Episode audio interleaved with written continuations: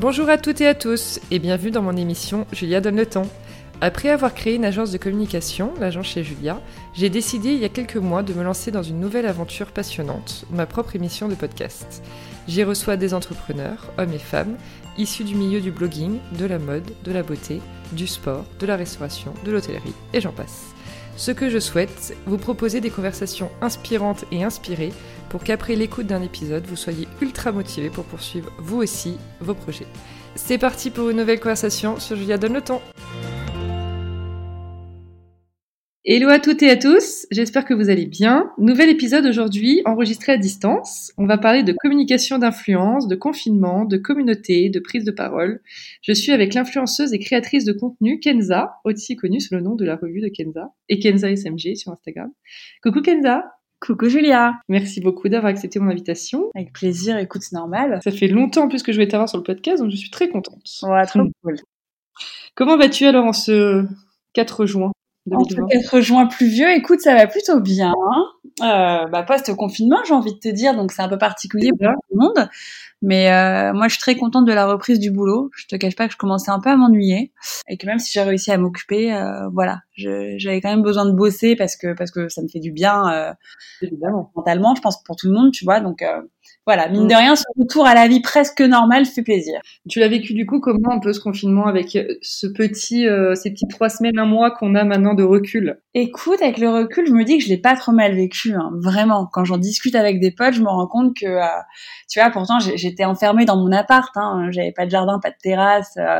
bon après j'ai pas un petit appart, mais mais au bout d'un moment tu tournes un peu en rond quand même, tu vois, faire des faire des tartes, faire des gâteaux tous les jours. bon, c'est sympa, mais c'est pas ma mais finalement, je je sais pas. Moi, j'ai réussi à trouver l'apaisement. Me demande pas mhm. comment, me demande pas pourquoi, parce que je suis pas quelqu'un d'apaisé en temps normal. Je suis quelqu'un de plutôt actif et euh, de très impatient. Mais je pense que le fait d'être enceinte, ça a joué sur mon sur mon mental, tu vois. Donc ça va. Très possible. Il y a un truc qui paraît de Bon là j'en parle parce que ma sœur vient d'accoucher, donc du coup j'ai un peu tout vécu ah avec elle. Attends, elle a accouché pendant le, dans le 18 mai, ça va. Ouais. c'est tombé quelques jours après. Elle a pu avoir son mec avec elle euh, pendant quatre jours à l'hôpital. Ouais. Elle a pas de visite, mais au moins elle n'était pas toute seule. Ouais. Et du coup, professionnellement parlant, tu me disais le confinement c'était un petit peu plus calme. Ouais, c'était très calme même. C'était calme. C'était très très calme, c'est-à-dire que c'était deux mois sans sans ouais sans bosser quoi. Donc euh, en fait tous les projets que que j'avais, et tu tu connais le milieu du digital, c'est souvent euh, des choses soit qui tombent très last minute, soit des choses, des grosses campagnes qui sont programmées un peu à l'avance avec des déplacements etc. Donc tout ça a sauté.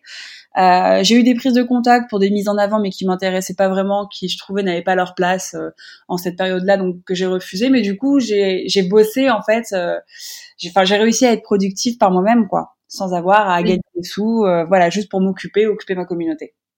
Et t'as fait pas mal de live notamment. Ouais, pas tant que ça. Tu vois, pas tant que ça. C'est-à-dire que t'en as pas fait, ouais, ouais. J'ai dû en faire, ouais, j'ai dû en faire quatre, je pense, en en quelques, ouais, en deux mois, j'ai dû en faire quatre. Euh, en fait, ça mm. m'a saoulé très vite ces lives. Il y en avait trop. Bah, c'est ça. C'était un peu au début, c'était super, et puis d'un coup, moi, je sais que je regardais tous les programmes et je me disais, oh, mais j'ai envie de faire tout, et puis ça m'a limite généré du stress. Tu sais, de me dire, euh, Et alors, est-ce que euh, ça a changé quelque chose sur ta sur ta façon de communiquer ce confinement? Est-ce que du coup, tu tu as tu t'es rendu compte qu'il y a des choses que tu avais moins envie de dire, des choses que tu avais plus envie de montrer? Alors bizarrement, c'est drôle parce que j'ai l'impression que depuis qu'on est déconfinés, on est tous retournés à nos petites vies. Pas comme si de rien ne s'était passé, parce que tu vois, il y a aussi en ce moment toute euh, toute cette polémique et toutes ces manifs autour du racisme, etc. Tu vois, donc qui est quand même un gros combat de l'année 2020 également, en plus du coronavirus. Euh, je pense qu'il n'y a pas de fumée sans feu, tu vois. Tu, voilà, tout le monde se révolte et, et voilà, on sort d'une période où on a pu un peu genre euh, faire une espèce d'introspection sur nous-mêmes, etc. Donc, euh, je pense qu'il n'y a pas de hasard. Mais en fait, euh, ouais, moi, j'imaginais qu'en fait, nos façons de communiquer allaient véritablement changer, mais pas tant que ça, parce que moi, le retour au travail euh, est arrivé super vite et super intensément. C'est-à-dire que les prises de contact avec les marques, etc. Enfin, j'ai été contactée à nouveau très vite, alors que j'étais persuadée que ça allait être plus progressif, plus lent. Euh, donc voilà, je, moi tout de suite, boum, je, je suis retournée dans cette espèce de spirale de, de, de boulot, euh, mais que j'adore et qui m'excite, tu vois, mais qui m'empêche du coup de prendre un peu ce temps-là qu'on a eu pendant ce confinement. Par contre, j'ai remarqué quelque chose. Alors je sais pas si c'est propre à ma communauté ou à toutes. Euh, moi, je sais que ma, ma communauté était hyper réceptive au fait que je parle face caméra euh, sur Instagram, chose que je, fais, je ne fais pas trop en temps normal. Je le fais, mais voilà, je me sens pas hyper à l'aise dans cet exercice-là. Et là, du coup, j'avais plus de temps à perdre. Ça me faisait aussi plaisir de le faire. Et j'ai remarqué que les filles qui me suivaient étaient hyper réactives à ce type de communication. C'est, c'est plus personnel de te, de te voir, tu vois. On... Je trouve de, de, en fait, quand tu sors du l'aspect photo Mhm. et, et- et écriture, quand tu vois les gens euh, s'exprimer en vidéo, ça, ça change quelque chose. Tu te sens un peu plus proche d'eux. Ah oui, carrément. Carrément. Après, tu choisis de mettre en avant cet angle-là ou pas. Tu vois, moi, c'est vrai que Oui. je me sens un peu moins légitime de par mon âge. Et j'ai pas un vieil âge, mais j'ai pas non plus euh, 20 ans, tu vois. Euh, Mm. de, de, de parler toute la journée en mode euh, coucou les girls, euh, coucou mes amours. Enfin, c'est pas du tout euh, ce que je fais. Oui. Je l'ai pas fait non plus, tu vois, mais c'est vrai que du coup, j'avais tendance à poser euh, plus facilement bah, euh, mon téléphone euh, sur son pied, tchatcher avec ma communauté, parce que de toute façon, j'étais coincée chez moi et j'aurais pas pu leur montrer autre chose que ça, tu vois. Oui, oui, oui. Ça a été bien accueilli, donc euh, je me suis dit que c'était quelque chose que j'allais essayer de conserver, peut-être pas autant, parce que j'ai envie de reprendre euh, bah, ma vie normale et ma façon de communiquer initiale, euh, mais c'est voilà, c'est quelque chose que je vais conserver en tout cas euh, si besoin est. Et j'ai l'impression aussi que bon, tu nous parlais de remise en question, de voilà, questionnement sur la manière de communiquer. J'ai Mhm. l'impression aussi que le, la solidarité, c'est une notion qui a été largement mise en avant pendant cette période.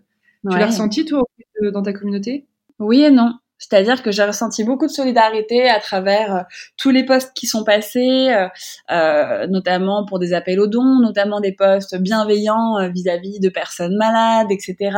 Voilà, j'ai senti que bon, on était tous dans le même bateau, hein, peu importe d'où tu viens, qui tu es, ce que tu fais, on était tous dans la même merde concrètement. On l'est toujours hein, parce que le virus continue de circuler, donc Oui, faut quand même vigilant. Mais euh, j'ai, ouais, alors oui, au départ, je sentis beaucoup de solidarité, mais il y a aussi eu beaucoup de, euh, de comportements très excessifs, je trouve, sur Instagram, Oui. euh, de gens du coup qui prenaient très à cœur, tu vois. Euh, les Mm. messages qu'on pouvait faire passer, etc., qui avaient plus de temps à perdre encore une fois. Peut-être des gens qui en temps normal n'auraient pas réagi à telle ou telle story ou tel ou tel euh, tel ou tel Ouais. type de contenu. Et là, du coup, euh, des réactions assez intenses, tu vois. Euh, Mm. Mais je pense que Oui, des- il y a eu des, des petites vagues quand même de commentaires un peu négatifs et haineux. Mais ouais, au-delà de négatif, c'était pas constructif, tu vois. Tu sentais que les gens, les gens pétaient des câbles en fait. Et, euh, et c'est pour ça que moi, je l'ai pas pris perso systématiquement parce que je me suis dit en fait, tu peux pas. Si toi tu vis bien le truc entre guillemets, bah telle ou telle personne, enfin tu sais pas dans quelles conditions elle est. Tu, alors ça n'excuse rien, hein, tu vois, sur recevoir des insultes et se faire attaquer pour un ou pour un non, c'est pas, c'est c'est pas cool. Mais bon, je crois que voilà, c'est c'était un moment où il fallait vraiment genre se replier un peu sur soi-même et essayer de de se protéger des mauvaises vibes. euh, voilà. Oui. Bon, après, tu as annoncé ta grossesse pendant cette période. Encore félicitations. Merci. Euh, voilà, là, tu as, dû te prendre quand même une bonne petite vague d'amour. Ouais, Ça fait plaisir. bien, du bien. Franchement, je m'y attendais pas, tu vois, et je l'ai annoncé non pas pour dire ah regardez, je suis enceinte parce que j'ai attendu euh, cinq mois avant de l'annoncer. Euh, je- Oui. Enfin, si j'avais pu le garder pour moi jusqu'à la fin, je l'aurais gardé parce que c'est tellement un, un truc privilégié et quand t'es dans une vie comme ça où t'étales pas mal de choses, bah si tu peux Oui. garder un tout petit bout pour toi et celui-là il est très important parce que c'est ton truc à ton mec et toi, tu vois. Mais ça commençait à se griller en fait. Je, je recevais des commentaires et je, je portais un Mm. sou hyper large, etc. Il commençait à faire genre 25 degrés, j'avais chaud, j'en pouvais plus. Enfin, ça devenait un peu pesant, donc on, on- ouais, on l'a annoncé et c'était euh, hyper mignon parce que les gens l'ont bien accueilli et, et je pense que dans une période comme celle-ci, un peu anxiogène, bah ça a fait du bien, même si c'était pas le bébé des autres, tu vois. Genre cool, une bonne nouvelle finalement. Carrément, non, non, complètement. Et le côté entrepreneur, maman, ça t'effraie pas trop? Non, non, non, pas du tout. J'ai conscience qu'il va falloir que je ralentisse un peu la cadence, en tout cas au début. Euh, J'en parlais avec euh, une pote qui est dans le digital aussi, euh, euh, bon, qu'on connaît tous, tu vois. Il y a quelques jours, qui me disait, mais que- comment toi, Kenza, qu'on voit partout à tous les events, euh, qui habite dans le cœur de Paris, euh, Ouais, ouais, tu beaucoup, toi. Ouais, parce que j'aime ça, parce que je, bah, j'ai- j'ai- j'aime pas rester chez moi. Je fais partie de ces gens, genre, qui ont besoin d'être dans l'action tout le temps, tout le temps, tout le temps. Elle me disait Mm. comment tu vas faire, etc. Enfin, tu sais, elle, elle, elle, elle s'angoissait pour moi et je lui disais, mais en fait, c'est pour moi une super excuse justement. C'est bon, oui, ce sera pas l'excuse, tu vois, mais c'est c'est qu'il est temps en fait de ralentir un peu. Mais les deux sont jouables. Hein. Tu tu peux entreprendre, tu peux être une une super maman. Enfin moi j'en ai l'exemple à travers ma mère ou à ou à travers des nanas qu'on connaît, qu'on suit toutes. c'est jouable. Non non ça me fait pas. Non, bien sûr bien sûr. Mais c'est vrai que j'ai pas mal de, de forcément j'ai un podcast sur l'entrepreneuriat, donc j'ai reçu pas mal de, de femmes entrepreneurs avec des des entreprises à taille très euh, différente mhm. et qui sont aussi mamans. Et j'aime toujours poser cette question de comment elles s'organisent parce que je trouve que la charge mentale sur les femmes est quand même assez euh, importante, surtout quand tu deviens maman, parce que déjà entrepreneur, c'est pas facile tous les jours malgré ce qu'on peut croire, mhm. et que euh, voilà d'avoir en plus la gestion d'une famille, d'un enfant. donc je, je, j'étais un peu curieuse de savoir comment tu comment tu l'as organisé. Ouais, bah ouais, ouais, ouais. Je pense que tant que j'ai pas mon bébé dans les bras, c'est difficile d'anticiper les choses. J'ai, euh, j'ai comment dire, j'ai, je, vois un peu comment je vais m'armer euh, pour pouvoir et travailler et être une super maman, euh, voilà. Après, je, je pense que il y a ce que je prédis et ce qui arrivera. Et ça, j'en ai conscience. Tu vois, genre, tu peux pas prévoir à l'avance tant que t'as pas ton bébé dans les bras, tant que tu connais pas son caractère. Tant, voilà, je sais pas, on, verra, on verra. Peut-être que moi j'aurais excessivement besoin de mon bébé, peut-être pas autant que ça. Enfin, je sais pas en fait, c'est très très dur à prévoir. Euh, il y, a, y, a, une chose qui est sûre, en tout cas, c'est que je vais euh, peut-être pas tout dévoiler. J'ai pas l'intention de tout dévoiler à ce niveau-là, tu vois, parce que j'ai compris un truc depuis le début de ma grossesse, c'est que mon instinct finalement était le meilleur euh, de tous les conseils que j'ai pu recevoir, vraiment. C'est-à-dire que forcément, quand tu tombes enceinte, enfin moi en tout cas, je l'ai ressenti comme ça, je me suis sentie un peu perdue, genre hyper contente mais un peu perdue. Genre oui, ah ok. En fait, mais oui, en fait, mm. t'as forcément ce moment, pas de doute, parce que j'ai pas douté une seule seconde de mon envie d'être maman, mais t'as ce, ce moment de doute de waouh, comment je vais gérer? Comment je vais gérer? Cette vie là Je la mène depuis 12 ans, elle est intense. Euh, là, j'ai la plus grosse responsabilité du monde qui débarque dans 9 mois. Comment je fais, tu vois? Et, mm. euh, et, en fait, tu demandes conseil à tes amis et tout ont des, des, conseils différents à te donner. Et je me suis rendu compte que finalement, en arrêtant d'écouter les conseils et en ne me fiant qu'à mon instinct, c'est ce qui fonctionnait de mieux. Et j'ai vécu, tu vois, enfin, elle n'est pas terminée ma grossesse. Je suis à presque sept mois, mais j'ai vécu une grossesse hyper sereine parce que mm. finalement, je me suis fiée qu'à mon instinct et je pense que c'est ce que je ferais pour m'organiser. Tu vois? Bah oui. Parce qu'il y aura toujours celle qui te dira oui, mais nounou, euh, ça c'est pas possible, c'est pas quelque chose euh, qui est envisageable quand on a un enfant. T'as celle qui veut dire oui, l'allaitement c'est bien, c'est mal. tu vois, donc on verra. Et complètement. Et ce que j'ai compris aussi pour euh, avoir pas mal d'amis qui sont mamans et des jeunes mamans mhm. de notre âge, tu vois, mhm. c'est qu'il n'y a pas de règles. Au final, c'est très personnel. C'est des choix qui sont hyper perso et c'est pas parce que ta copine elle a fait ça comme ça que tu vas faire ça comme ça. Ouais c'est chacun fait comme il le ressent en fait. Ouais, ça euh, pas. Tu as bien raison. Euh, une question que j'aime bien aussi poser aux créatrices de contenu, qu'est-ce que tu penses du mot influenceuse? Oh bah je l'aime pas, hein, je pense comme beaucoup d'entre nous. Après, euh, je l'aime pas, mais je, je l'assume. Hein. C'est-à-dire que si on me dit ah bah tu es influenceuse, j'ai bien compris que c'était un mot qui était rentré euh, euh, dans les normes et que voilà, on nous désignait comme ça. Mais je l'aime pas parce que je le trouve un peu pédant. Je le trouve tu vois, c'est, c'est-à-dire que moi, quand j'ai démarré en 2008, donc il y a 12 ans, euh, je me suis pas dit, ouais, je vais influencer des gens. Loin de là. Enfin, c'était vraiment euh, juste l'envie de créer un blog et de partager, communiquer avec des étrangers aussi. Euh, parce que j'ai, j'ai une grosse communauté américaine, parce que très vite, j'ai écrit en anglais sur mes réseaux.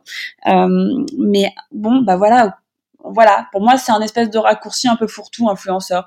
Parce qu'un sportif peut être influenceur, un chanteur peut être influenceur, mais n'importe qui peut, peut, influencer n'importe qui. Tu vois ce que je veux dire? Oui, complètement, Moi, je me sens vraiment créatrice de contenu parce que je j'ai le sentiment que pas tout le monde ne peut tenir des réseaux sociaux H24, pas tout le monde ne sait euh, monter une vidéo, retoucher une photo, faire une DA sur une photo. Enfin, voilà. Je trouve ah plus flatteur, quoi. Complètement. Et d'ailleurs, tes projets US, du coup, c'est repoussé, j'imagine. Alors, je sais plus quoi faire avec ça. Hein. c'est-à-dire que c'est une histoire qui traîne. Alors moi, j'ai un visa qui est en cours, hein. c'est-à-dire que mon visa, il suffit simplement que mon avocat envoie ça à l'immigration pour qu'on me dise go, c'est bon, hein, tout est payé, tout est là. Mais ce qui s'est ah passé, bon, si t'as suivi, j'ai perdu ma mère l'année dernière, donc naturellement, j'ai pas enchaîné sur un voyage aux États-Unis parce que je me sentais pas de quitter ma famille, mes frères et tout. Euh, il fallait pas que je perde trop de repères d'un coup, sinon j'allais péter un câble. Et puis euh, bébé en route, quoi. Et là, tu te dis, bah oui. comment? Puis il y a bébé en route, mais il y a coronavirus. Et tu te dis, ah ouais, d'accord. Ok, mais tu sais, il faut pas forcer les choses. Hein. Et à un moment, genre, quand tu as une volonté de faire les choses et que pour X ou Y raison, euh, la vie te met des, des bâtons dans les roues pour, mm. pour ouais pour Ouais, c'est que c'est pas le moment. Donc, écoute, je le vis pas mal du tout. C'est pas grave. On sait que c'est dans nos projets. Maintenant, on se dit bon, on fait ce petit bébé. On va attendre qu'il grandisse un petit peu, et puis, puis on verra comment ça se passe. Hein ça sera génial. Après, si tu peux l'emmener quand il sera encore petit, il apprendra l'anglais, il finira bilingue. Ouais, j'aimerais bien. Mais après, tu sais, en plus, on a ce truc, je sais pas si c'est, à tort ou à raison, mais on se dit peut-être qu'en ayant un enfant, on n'aura peut-être plus du tout envie d'aller à Los Angeles. Peut-être qu'on aura une aussi d'aller ailleurs. Tu vois? Bon, bah, c'est pas grave. Écoute, euh, ouais, on verra. On complètement. Et, euh, et du coup, bon, après, est-ce que tu as d'autres projets cette année qui ne sont, qui ne sont pas tombés à l'eau par miracle? Ah, bah, Écoute, euh, ouais, j'en ai plusieurs et je suis contente parce que bon, bah, il y en a qui sont un peu tombés à l'eau, mais c'est pas grave, c'est des choses qui se reportent, notamment un projet que j'avais sur YouTube qui m'excitait tellement parce que c'est quelque chose que j'ai rédigé, auquel j'ai pensé, que euh, je devais produire avec mon agence, etc. Enfin, l'agence qui s'occupe de moi. Donc, c'était un super projet qui sort un peu de ce qu'on voit habituellement sur YouTube. Voilà. Donc, bon, bah ça s'est reporté parce que ça nécessitait de réunions de pas mal de personnes. Avec le coronavirus, on va éviter de, de remettre ça sur le tapis tout de suite. Il y avait un autre projet qui était un pourparler euh, qui s'est concrétisé du coup pendant le confinement, euh, qui est dans la continuité de mon blog, de mes réseaux, mais qui est pas sur un support digital. Donc, euh, je ne dis pas pour faire un peu genre je fais du teasing, mais bon, euh, je pense que la moitié des gens ont capté, tu vois. Euh, au bout mhm. de, blog, de, de, blogging, etc. Voilà, c'est c'est quelque chose qui verra le jour du, du coup, je pense en 2021, parce qu'il y a eu beaucoup de retard sur plein de choses. Donc ça, c'est fait. Euh, et puis, et puis, je suis sur un tout nouveau projet. Ok. Euh, alors là, c'est plus euh, télé, mais Oh. ouais, mais alors attends, ça veut rien dire, hein, parce que tu sais, beaucoup de les castings, des trucs, les machins, on vient de chercher. Enfin, moi, je l'ai euh, chaque année. Euh, voilà, chaque année, je l'ai, et puis c'est ça, ça ne fonctionne pas forcément. Ça a déjà fonctionné, sauf que là, c'est un projet euh, dans lequel on n'est pas venu me chercher. C'était un projet dans lequel je suis impliquée, qui est juste au stade de, du début de sa création. Donc à voir. Voilà, mais en tout cas, tu as bien compris que j'avais envie d'envisager d'autres choses que mon blog, mes réseaux sociaux. J'ai envie de, de, passer le next step. Et c'est ce que j'allais te dire aussi, j'allais te demander si, euh, si Instagram, YouTube et tout ça, c'est est-ce que c'est toujours vraiment quelque chose qui voilà qui t'excite tous les jours ou? Moi j'adore, je me laisse. J'adore, mais tu sais, euh, j'ai toujours cette crainte d'arriver à ce moment-là de ma vie où je me dis putain je m'emmerde et je veux surtout pas que ça m'arrive pour rebondir. Je veux justement avoir d'autres options avant que ce moment fatidique m'arrive. Oui oui je comprends. Sinon t'as plus la volonté, t'as plus la niaque. Si tu dois faire les choses parce que tu veux te sortir d'une situation dans laquelle tu t'ennuies, tu les fais avec un peu moins de niaque. Là, au moins, je me dis, ok, je prépare le terrain parce que tôt ou tard, ou peut-être pas, hein, euh, ce moment-là où je m'ennuierai parce que pour moi tout est acquis euh, va arriver. Bah ouais, enfin, t'as compris. Je préfère anticiper les choses et battre le fer tant qu'il est encore chaud. Mm. Et d'ailleurs, je trouve que l'influence, bon, elle, évidemment, elle a évolué surtout depuis 2008 euh, quand tu t'es lancée, mm-hmm. mais, mais qu'elle prend un nouveau tournant encore aujourd'hui. Ouais comment tu comment tu la vois évoluer? Est-ce que tu arrives à, avoir à prendre un peu de recul là-dessus? Ouais, bien sûr. Écoute, je la vois d'un bon œil et d'un mauvais œil à la fois. C'est-à-dire que moi, je suis hyper, euh, hyper reconnaissante, hyper flattée de voir que euh, des nouvelles générations prennent le relais, peu importe le contenu qu'elles produisent, hein, parce que je trouve qu'il y a des choses qui sont très creuses, mais comme partout, euh, je suis contente de voir ça. Quand moi, je sais que pendant des années, j'ai entendu, bon, bah, tu penses à faire quoi l'année prochaine? Tu sais que ça va pas tenir longtemps ton histoire de blog. Enfin, ça, je l'ai entendu. Hein. Ça, c'est ah bah, vraiment un truc. Ouais, ça c'est un truc qui m'a mis pas mal la pression, tu vois. Euh, t'as 22 ans, à 23 tu gagnes totalement ta vie, tu prends ton premier appart et t'entends régulièrement de gens hein, qui sont dans le digital. Bon, bah, tu sais, les blogs, ça va pas perdurer. Hein. Alors effectivement, les blogs, ça a pas le même succès, mais bon, t'as Instagram qui est là, t'as YouTube qui est là. Il faut juste savoir se renouveler. Donc moi, je suis très contente de voir ces nouvelles générations qui qui arrivent et, et qui prouvent que le digital bah, est en place et que que tout est en marche. Maintenant, voilà, je trouve qu'il y a des attitudes et des et des comportements qui me plaisent pas euh, notamment, tu vois, quand je vois des gens euh, euh, qui sortent leur carte de crédit pour acheter des followers et qui se font passer pour des gens hyper suivis et que les marques tombent dans le panneau, bah ça me fout les boules, ça me fout les boules parce que même si c'est pas mon problème en soi, je me dis c'est pas juste, tu vois, c'est c'est c'est c'est pas cool. Toi t'es là, tu te démontes et tu te défonces genre pour pour prendre le temps de tester tes produits, de de, de trier tes collaborations, etc. Euh, tu vois, enfin moi regarde, ça fait 12, 12 ans que je suis sur les réseaux, je n'ai que entre guillemets 185 000 abonnés sur Insta, tu vois. Tu mmh. vois les gens qui progressent à la vitesse de la lumière, tu sais très bien qu'il y a que du fake derrière. Euh, bon, tu te dis ok, ça fait chier. Euh, et pareil, tu vois beaucoup de comportements aussi de gens qui, qui se lancent dans cette industrie euh, parce qu'on gagne de l'argent grâce à ça. Et ça, c'est dommage. Ça, c'est mmh. dommage parce que ça ternit un peu les euh, l'essence même de ce qu'est euh, les échanges sur les réseaux. Complètement. Ouais. Complètement. Euh, bon, le moment le plus intime, on va dire, est arrivé. J'aimerais bien que tu nous parles un peu de ta vision du succès. Ah, ma vision du succès, écoute, elle a changé au fur et à mesure des années. Euh, pour moi, avoir et être successful, il y a encore quelques années, c'était être euh, très carriériste, très travailleur et faire passer le travail avant toute chose. Vraiment. Mm. Et ça, c'est un truc, je pense, dont j'ai hérité de ma mère. C'est pas du tout une critique vis-à-vis d'elle, mais euh, c'est bah, naturellement quand t'as un modèle euh, tel qui était ma mère. c'est compliqué. Alors ma mère a été folle amoureuse de nous, hein, de ses enfants. On était ses trois enfants, on était les trois merveilles du monde. Mais euh, c'était une, une, vraie battante, quoi. Genre elle avait deux sociétés, des employés, etc. Euh, c'était, enfin, c'était drôle. Ma mère, c'était la, c'était la nana, genre quand on était à table le soir, qui avait sa clope à la main, son téléphone, et qu'on embrouillait parce qu'elle téléphonait pendant qu'on dînait. Tu vois, on était là, putain, maman, raccroche, c'est bon, stop. Oui, oui, non, mais c'est les États-Unis, je peux pas parler. Enfin, tu vois. Et euh, et donc, moi, c'est quelque chose qui me paraissait normal jusqu'à justement, et j'en parle souvent, et c'est peut-être un peu redondant, mais c'est la vérité parce que j'ai eu des prises de conscience depuis ça, jusqu'à ce qu'elle ne tombe malade avant de décéder euh, l'année dernière, où là, je me suis dit, putain, mais en fait, euh, le succès, le vrai succès, c'est pas juste réussir et pouvoir payer son loyer, ses impôts et ses voyages. Le succès, c'est genre d'être heureux dans ce qu'on accomplit, tu vois. Mmh. J'étais heureuse dans ce que j'accomplissais, mais il y a des moments où Julia, je me rendais folle genre folle. Tu sais, c'est les trucs que tu montes pas sur Insta, mais à en pleurer euh, de pression psychologique bah que tu te mettais toute seule finalement. Mais à en pleurer, tu vois, à en pleurer, à avoir des réactions euh, corporelles, parce que tu voulais juste être la meilleure dans tout ce que tu, tout ce que tu faisais, et que mmh. pour toi, bah, les gens qui n'étaient pas dans la même, euh, comment dire, dans la même, le même dans, mood. Le, dans le, ouais, dans le même mood et le même élan que toi, pour moi, c'est des gens que je regardais même pas, tu vois. Mmh. Je me disais, en fait, j'avais rien compris. J'avais rien compris parce que, parce que c'est faux. Tu vois ce que je veux dire? Mm. Donc, pour moi, aujourd'hui, le succès, c'est effectivement de vivre de ma passion. Pour moi, ça, c'est, waouh, c'est la clé. Euh, mm. c'est pas gagner une tonne d'argent ou d'être la meilleure dans tout ce que je fais. C'est, en tout cas, d'être heureuse dans ce que je fais et réussir à trouver un équilibre. Ouais. Mm. c'est très bien dit. Et, et l'échec? Qu'est-ce que tu penses de cette notion d'échec?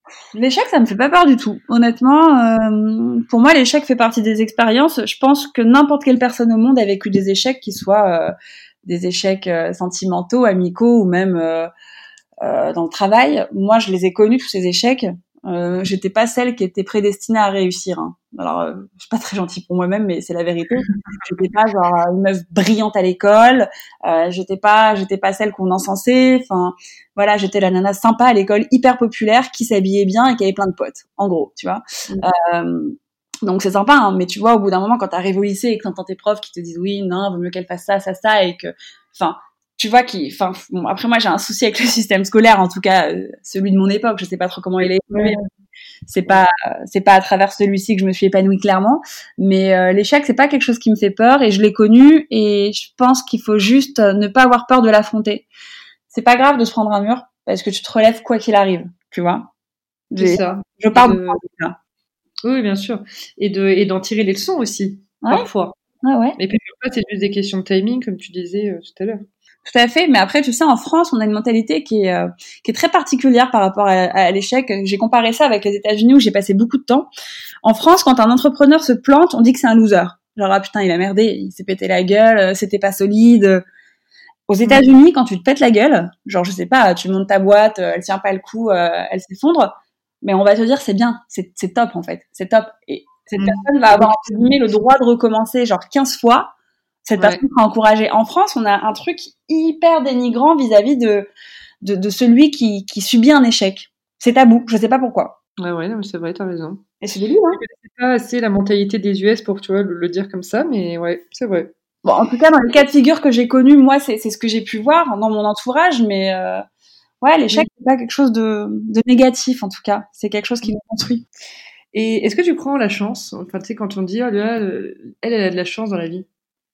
Non. Oui, non. En fait, c'est compliqué parce que tu sais, c'est drôle que tu me poses cette question parce que c'est un débat que j'ai eu souvent avec une amie à moi euh, qui me disait souvent qu'est-ce que t'as de la chance, t'as de la chance de réussir, t'as de la chance d'avoir un mec, etc. Et c'est une phrase que je n'aimais pas vraiment parce que je me disais attends, on est né avec les mêmes chances parce que clairement je sais qui elle est et je sais quel est son background, etc.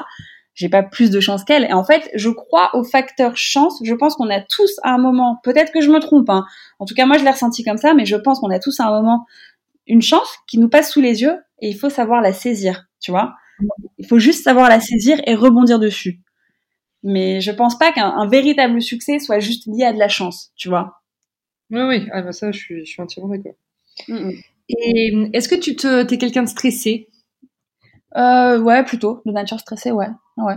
Et comment tu arrives à le gérer ton stress? Bah, je le gère plutôt bien. Alors en ce moment, écoute, la grossesse, euh, ça me met dans un dans un mood très pisse. Oui, comprendre. Merci les hormones.